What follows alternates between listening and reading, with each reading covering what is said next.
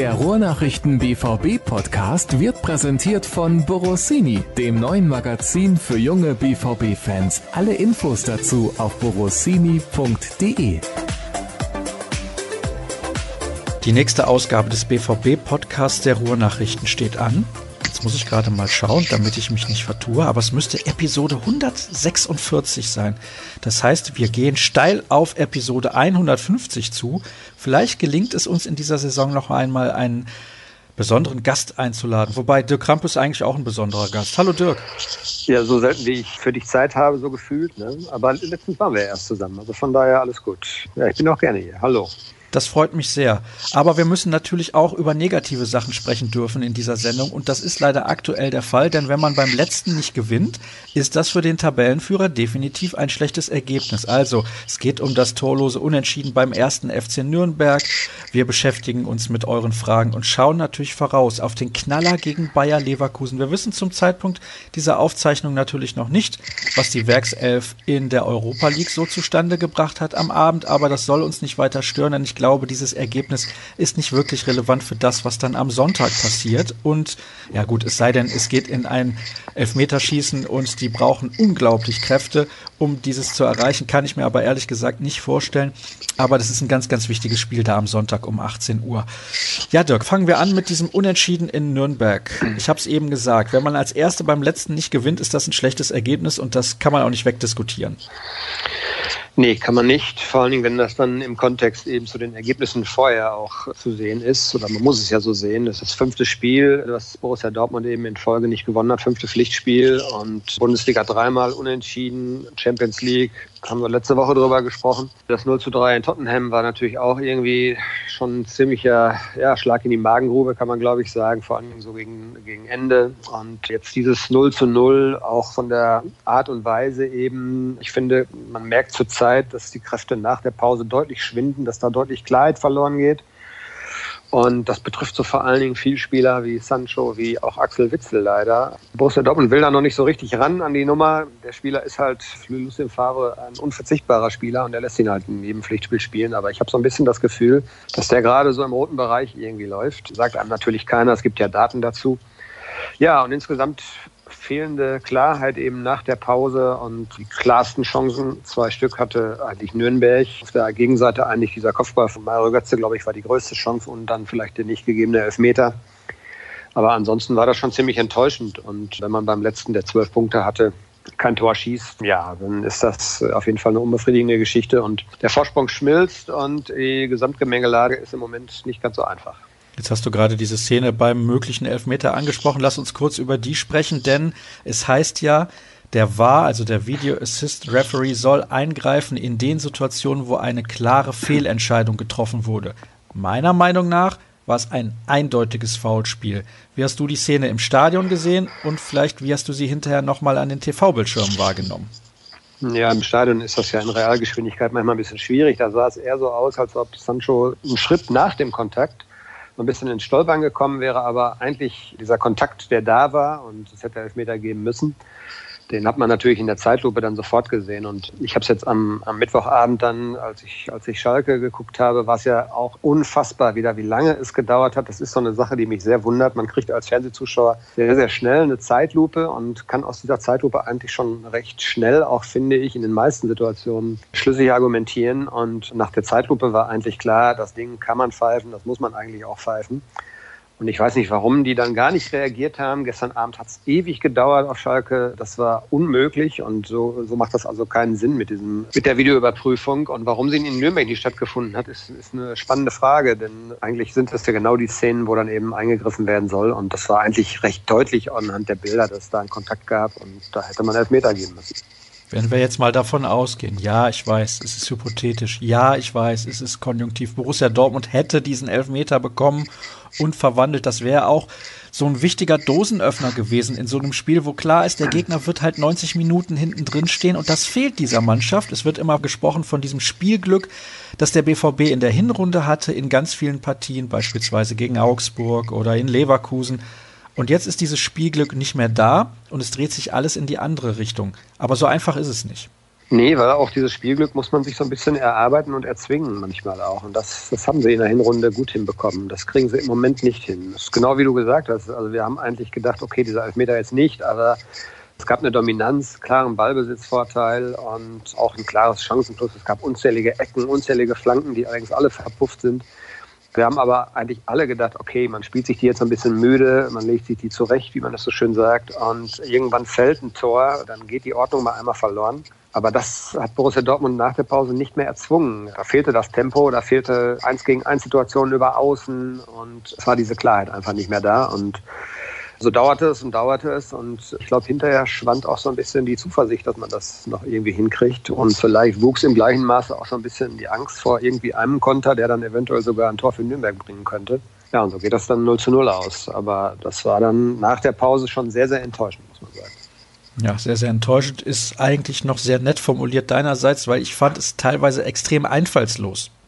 Ja, das, wie ja gerade versucht zu sagen, man muss natürlich, wenn so eine Mannschaft so dicht gestaffelt ist, muss man übers Tempo kommen, muss man über Verlagerungen kommen und über gewonnene 1 gegen 1 Duelle auf den Außenpositionen. Die gab es recht wenig, auch von Sancho diesmal nicht, von der anderen Seite Guerrero auch nicht. Sancho ist sehr, sehr früh, das ist so eine Tendenz, die ich bei ihm in so den letzten zwei, drei Wochen sehe dass er relativ schnell immer in die Mitte zieht und dass er diesen Weg über die Außenlinie zu selten wählt. Das war auch am, am, Montag in Nürnberg so und da kam recht wenig. Und wenn Flanken in die Mitte kamen, dann äh, ist Mario Götze nicht ein Kopfballungeheuer. Er hat einen Kopfball gesetzt, das war vor der Pause. Auch als Alcázar hinterher drin war, gab es eigentlich nur noch eine gute Chance. Das war nach dem langen Ball von Weigel.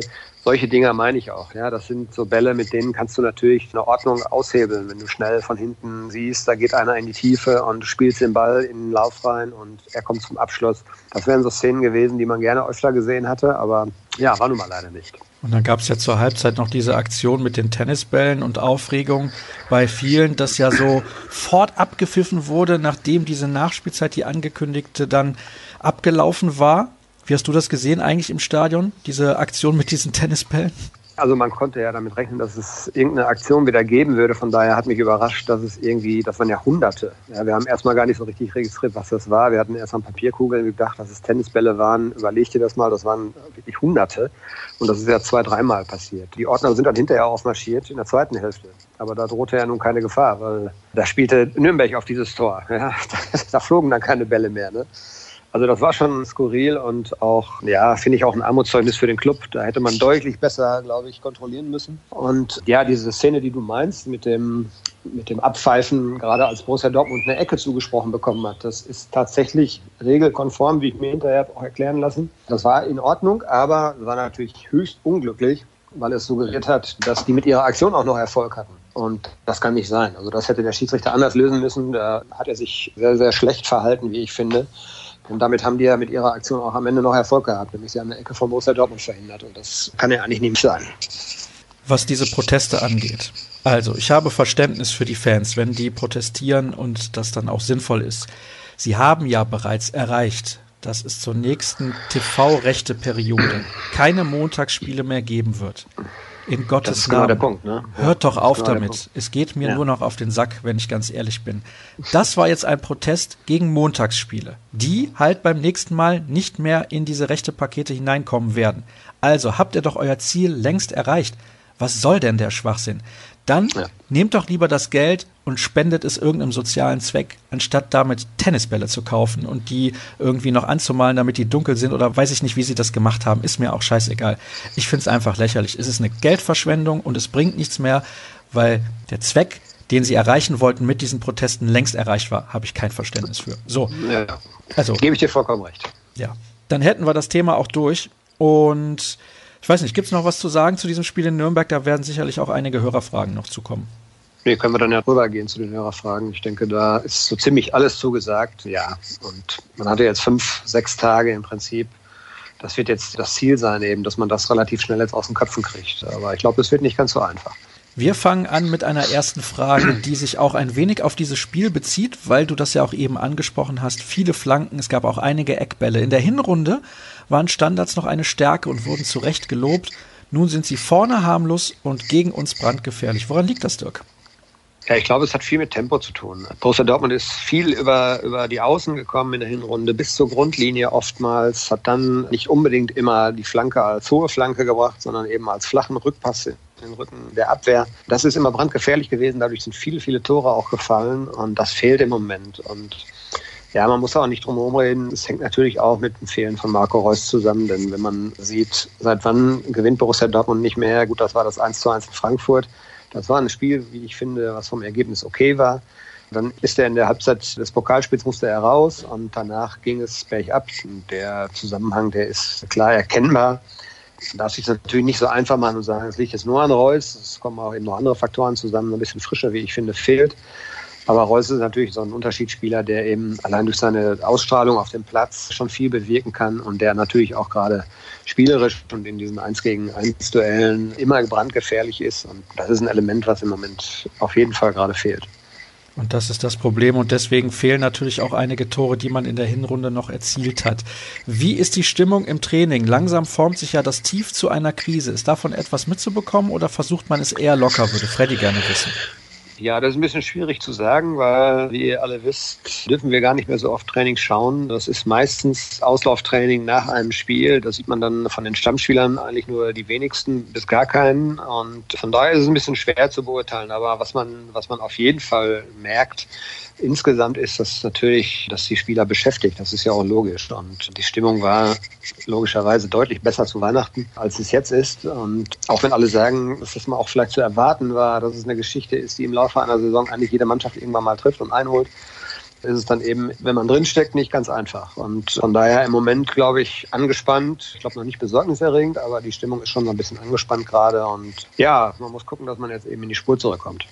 Und da wird es Zeit, denn wie gesagt, am Wochenende wartet Bayer Leverkusen und das ist eine absolute Spitzenmannschaft, was die Form angeht momentan. Gerade habe ich übrigens das Wort Krise in den Mund genommen. Vielleicht kannst du dazu ein bisschen was sagen, denn das habt ihr auch getan in euren Artikeln und das fanden einige Leser gar nicht so witzig.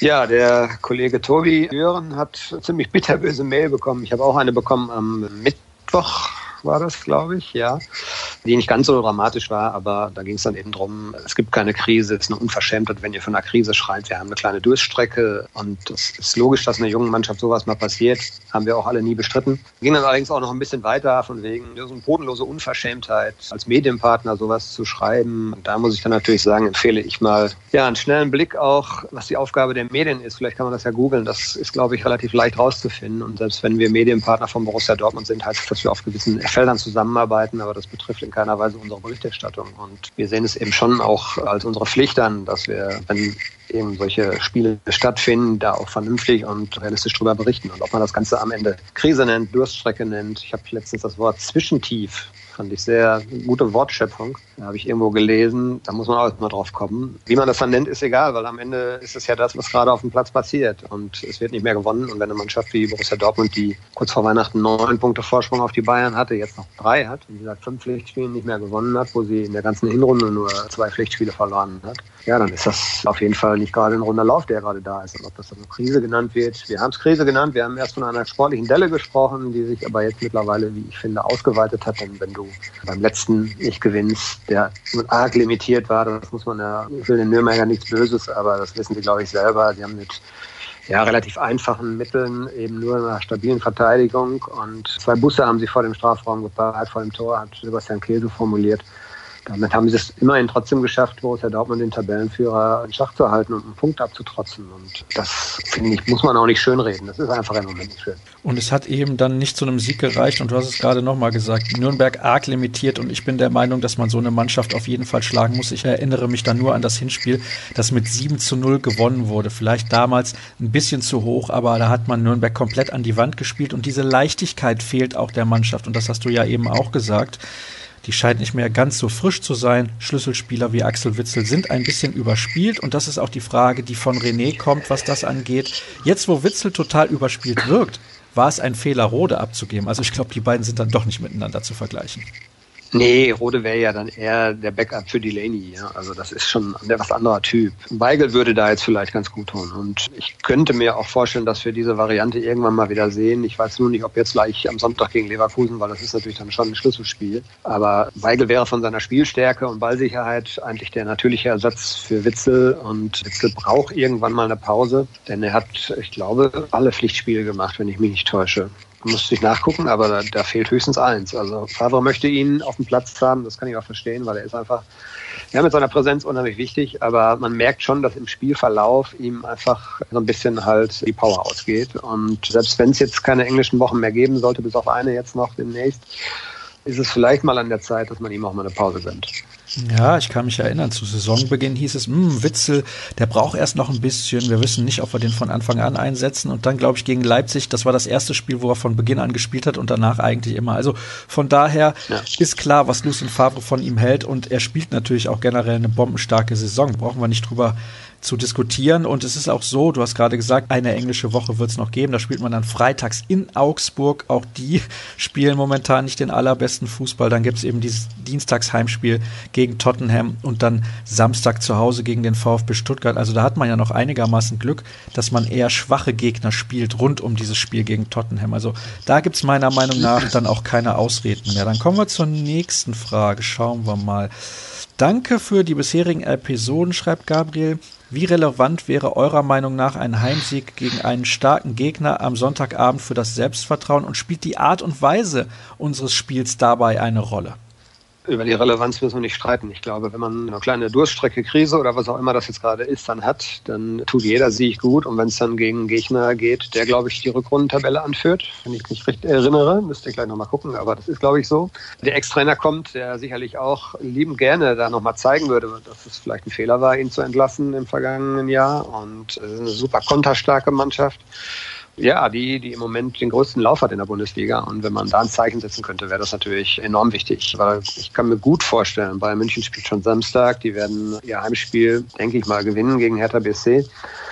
Und die werden dann schön vorm Fernseher sitzen und hoffen, dass es den nächsten Ausrutscher gibt. Und da mal Zeichen zu setzen, das wäre schon wichtig. Und ja, Spielweise ist ein großes Thema. Es klang am Montagabend schon so ein bisschen durch, auch bei den Verantwortlichen. Sebastian Kehl hat davon gesprochen, dass es vielleicht ja ein bisschen anderes Spiel geben wird. Ich kann es mir eigentlich auch nicht anders vorstellen, weil Leverkusen ist jetzt keine Mannschaft, die mit einer 5-4-1-Systematik dann so defensiv agiert. Ich glaube, das liegt denen gar nicht.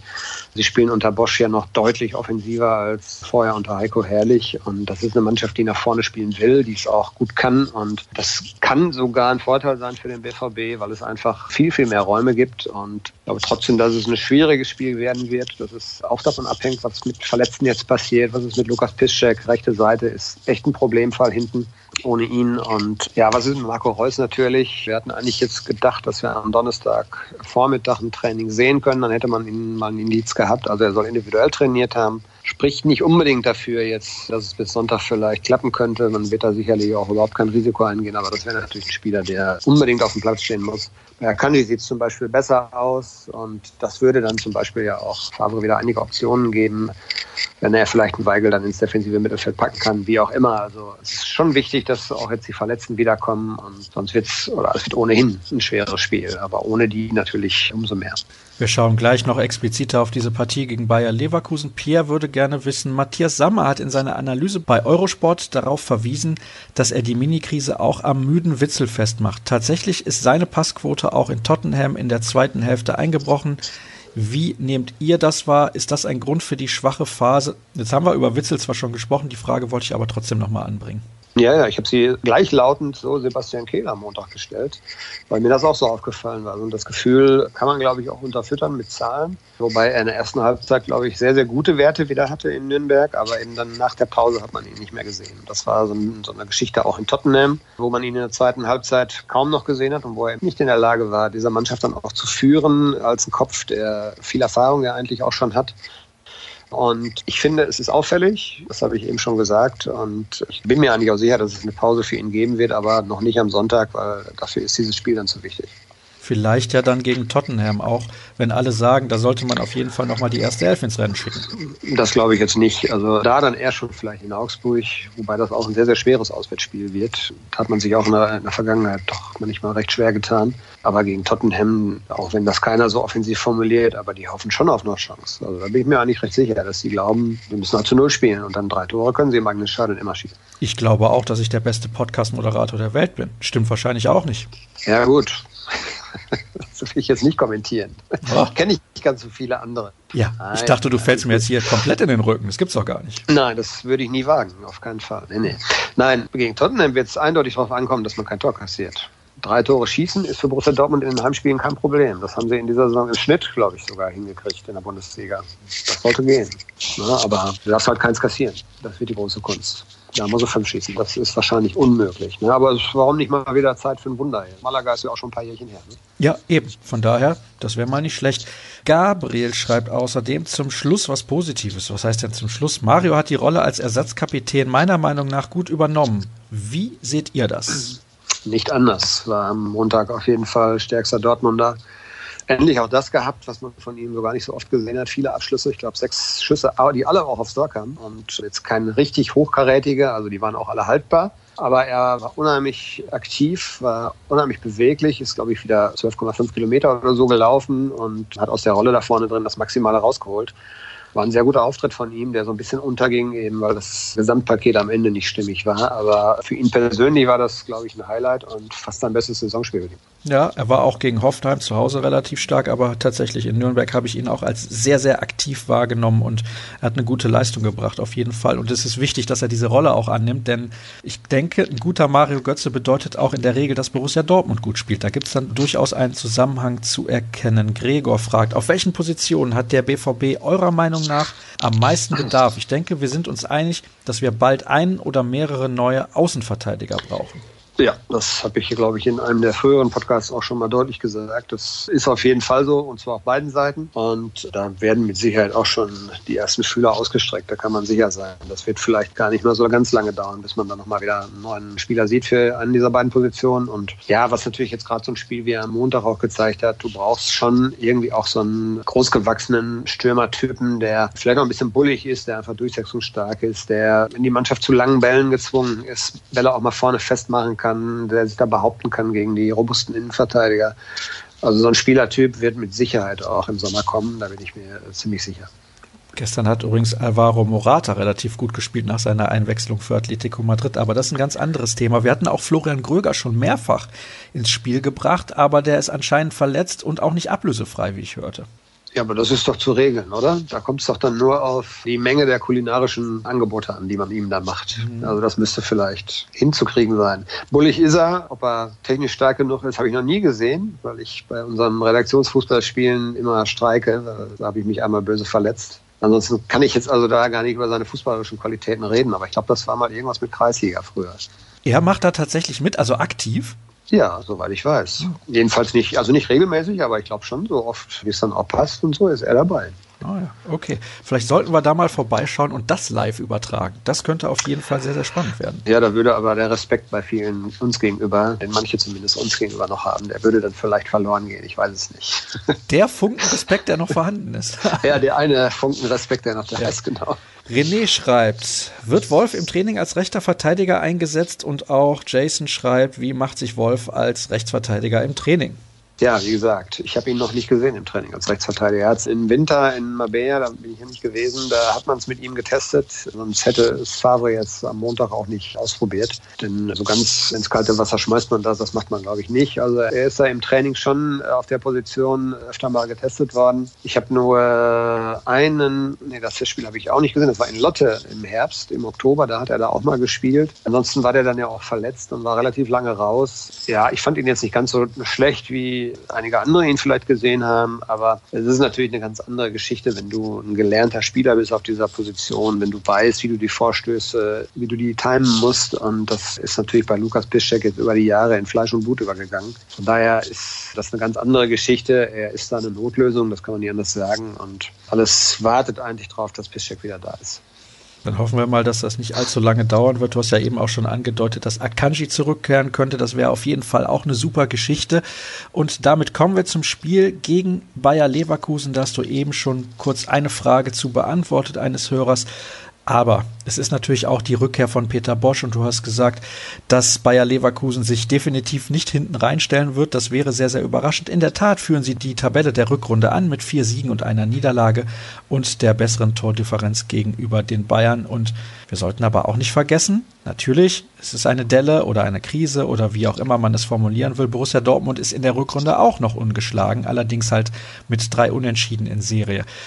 Was ist von diesem Spiel zu erwarten taktisch? Könnte das ein Offensivfeuerwerk von beiden Mannschaften werden?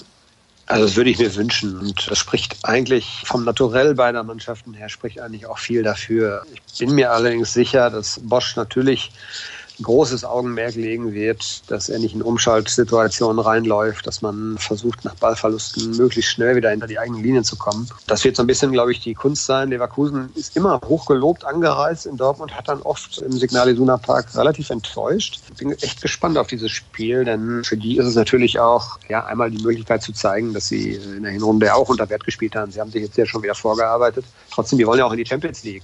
Und ich glaube, die werden schon hierher kommen und werden sagen, wenn wir Borussia Dortmund Dortmund schlagen können, dann vielleicht gerade jetzt in dieser Situation. Ich bin gespannt, ob sie es auf den Platz bekommen. Und davon wird, glaube ich, ganz, ganz viel abhängen beim BVB. Du musst halt so ein bisschen den Knoten aus den Köpfen kriegen. Ja, wenn du fünfmal nicht gewonnen hast, dann geht alles nicht so leicht. Das hast du eben ja auch schon angedeutet. Dann ist harte Arbeit. Und so wird es, denke ich mal, auch kommen am Sonntag. Ist einfach, Schlüssel ist einfach, kann Reus spielen. Das ist für die Offensive wichtig. Kann Akanji spielen. Ich glaube, für die Sicherheit in der, in der Kette hinten ist es wichtig, wenn er wieder da wäre und Piszczek. Das sind so diese drei Faktoren. Sollten alle drei nicht spielen können, dann ist es fast schon, also offene Geschichte ist glaube ich ohnehin, aber dann würde ich fast schon sagen, Leverkusen sogar leichter Favorit. Ich wette eine Packung Weingummi, dass Reus am Sonntag spielt. Ja, hätte ich nichts gegen. Dass er noch gar nicht mit der Mannschaft trainiert hat. Ne? Er ist jetzt zweieinhalb Wochen raus, glaube ich. Zwei Wochen ist das mit Bremen her. Und schwierig. Es hieß ja am Anfang nur eine Muskelverletzung, dann hieß es ein kleiner Faserriss. Bitte, was ist ein kleiner Faserriss? Da haben manche schon nach acht Tagen wieder gespielt. Er ist jetzt 16 Tage, glaube ich, raus. Sehr, sehr schwierig. Und gerade Reus will man auf keinen Fall noch in der Endphase jetzt, dass er, dass er längerfristig ausfällt, indem er wieder eine Muskelgeschichte aufbricht oder sowas. Also man wird kein Risiko eingehen. Aber natürlich werden sie alles versuchen, weil ohne den geht es halt nicht so gut. Du möchtest aber anscheinend nicht dagegenhalten mit der Wette. Also wenn ich die Worte von Sebastian Kehl so richtig gedeutet habe, war man zumindest am Montag, das war der letzte Kontakt, den wir zu ihm hatten, war man noch recht skeptisch. Er hat zwar gesagt, wir arbeiten mit Hochdruck, wir versuchen alles, aber heute wäre, glaube ich, der Zeitpunkt, wo Reus auf den Platz zurückkehren müsste. Jetzt konnten wir heute nicht gucken, also am Donnerstag heute. Morgen früh ist Training. Das ist aber dann im Prinzip, ja, denke ich mal, kein so allzu intensives Training mehr, obwohl das Spiel erst am Sonntag ist. Von daher, ich glaube, heute ist der wichtigste Tag. Danach wird man, glaube ich, mehr wissen. Und die Frage ist halt nur, ob sie es verraten will werden damit ja auch nicht hausieren gehen, wenn Marco Reus jetzt schon als Ausfall feststehen sollte. Das werden sie schon versuchen, ein bisschen lange noch im Verborgenen zu halten. Das Spiel ist übrigens auch deswegen wichtig, weil im Fall der Fälle, sollte Borussia Dortmund diese Partie gewinnen, hätte man 18 Punkte Vorsprung auf Bayer Leverkusen, die momentan Fünfter sind. Und das ist der erste Platz, der nicht für die Champions League Teilnahme berechtigt. Also da könnte man auch nochmal ein Zeichen setzen an die Konkurrenz. Ja gut, also so defensiv musst du jetzt nicht denken. Also nee? das Borussia Dortmund, den, nein, Borussia Dortmund wird auf jeden Fall in die Champions League kommen und sie werden die Saison mindestens als Zweiter abschließen. Also es geht um die Meisterschaft, darum geht's. Ja, das hoffe ich jetzt, natürlich, dass es um die Meisterschaft geht. Ja, du stehst jetzt am, nach 22 Spielen, hast du drei Punkte Vorsprung und stehst an der Spitze. Also da willst du doch Meister werden. Ja, weil du hast doch, glaube ich, zuletzt bei Twitter vor dem Spiel den ersten FC Nürnberg noch so stark geredet. Ich? Was habe ich denn geschrieben? Weiß ich gar nicht mehr. Das muss ich nochmal nachgucken. Ich weiß es ehrlich gesagt auch nicht mehr. Macht aber nichts. Wir also haben ja so ein Kurzzeitgedächtnis. So einfach mal. Ja gut, also ich kann mir das ehrlich gesagt nicht vorstellen, weil natürlich ist so Trainerwechselgeschichte und dann so ein Spiel, in dem du ja auch nichts zu verlieren hast das ist schon vielleicht gar nicht so undankbar gewesen jetzt am Montag. Aber ich kann mir nicht vorstellen, dass ich mir Sorgen gemacht habe, dass sie dieses Spiel nicht gewinnen können. Denn ich habe das Hinspiel gesehen, ich habe viele andere Spiele auch gesehen und musste sich jetzt vor dieser Mannschaft ja eigentlich nicht eher verstecken oder Angst machen. Das war ja völlig unangebracht eigentlich. Eben, deswegen war ich ja auch so aufgebracht. Aber Spaß beiseite. Lass uns wieder sprechen über das Spiel gegen Bayer Leverkusen. Leverkusen ist offensiv eine bärenstarke Mannschaft. Kai Havertz, Karim Bellarabi, Kevin Volland.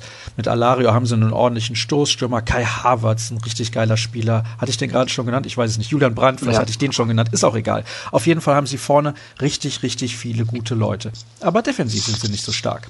Ja, vor allen Dingen nicht, wenn Sven Bender ausfallen sollte. Der war ja, glaube ich, noch ein bisschen oder ist ein bisschen wackelig. Lars Bender genauso. Wieder mal die Benders immer mit Verletzungsproblemen zu kämpfen. Also ich glaube, die sind für Bayer Leverkusen hinten eigentlich nicht zu ersetzen. Und da wird man dann sehen. Aber ich kann mir natürlich vorstellen, dass gerade Sven auch alles tun wird, um in diesem Stadion wieder spielen zu können. Denn er war ja lange, lange hier und er wäre eigentlich ja auch gar nicht so gerne gegangen. Das war ja so ein bisschen, ist ja ein bisschen diese kuriose Geschichte. Er ist ja gegangen, weil er keine Chance mehr hatte. Und jetzt spielt er unter dem Trainer, das ist einer der wichtigsten Stützen, ne? der damals dafür gesorgt hat, dass er gehen wollte. Ne? Und ja, bin sehr gespannt. Aber sie sind hinten sicherlich, wenn dann hinten sicherlich zu packen. Klar, vorne haben sie unheimlich viel Wirbel. Und sie haben eigentlich, wenn man das mal so seziert und wenn man mal die Aufteilung sich anguckt, haben sie eigentlich mit Arangois ja nur noch einen defensiven Mittelfeldspieler. Der ganze Rest, der da rumläuft, ist Attacke nach vorne. Ne? Und das ist sicherlich auch eine Chance. Da muss man gucken, wie man das ausnutzen kann für sich. Es könnte ein richtig, richtig geiles Fußballspiel werden. Und es wird auch direkt im Anschluss, also direkt ist so eine Sache, aber es wird noch am Abend des Spiels einen Podcast geben über diese Partie zwischen Borussia Dortmund und Bayer Leverkusen. Und zum Abschluss dann natürlich dein Tipp. Ich glaube, dass Dortmund gewinnt, denn es wird ein ganz anderes Spiel als am Montag und das kommt dem BVB eigentlich entgegen. Da kommt auf jeden Fall eine Mannschaft, die nicht sich massiert hinten reinstellt womit man in vergangenen Wochen ja einige Probleme hatte, sondern die spielen selber mit. Und das ist zwar so ein bisschen gefährlich, man muss natürlich schon gucken, dass man hinten gut steht, aber ich tippe auf einen 3 zu 2 für Dortmund. Das würde mich sehr freuen, denn das würde bedeuten, wir kriegen ein tolles Fußballspiel zu sehen. Das Hinspiel war ja schon unglaublich spektakulär. 4 zu 2 gewonnen nach 0 zu 2 Rückstand. Da gab es einen Pfostenschuss von Kevin Volland, der das 0 zu 3 bedeutet hätte und dann quasi im Gegenzug den Anschlusstreffer von Borussia Dortmund in einem wirklich sensationellen Spiel. At Krampe, at rnbvb und Sascha Staat sind die Twitter-Accounts, denen ihr gerne folgen dürft. Unter ruhrnachrichten.de bekommt ihr alle weiteren Infos rund um Borussia Dortmund. Und dann hoffen wir, dass wir uns am Sonntagabend wieder hören und dann über einen erfolgreichen Abend aus schwarz-gelber Sicht sprechen können. Bis dann, macht's gut und wir hören uns. Tschüss. Tschüss.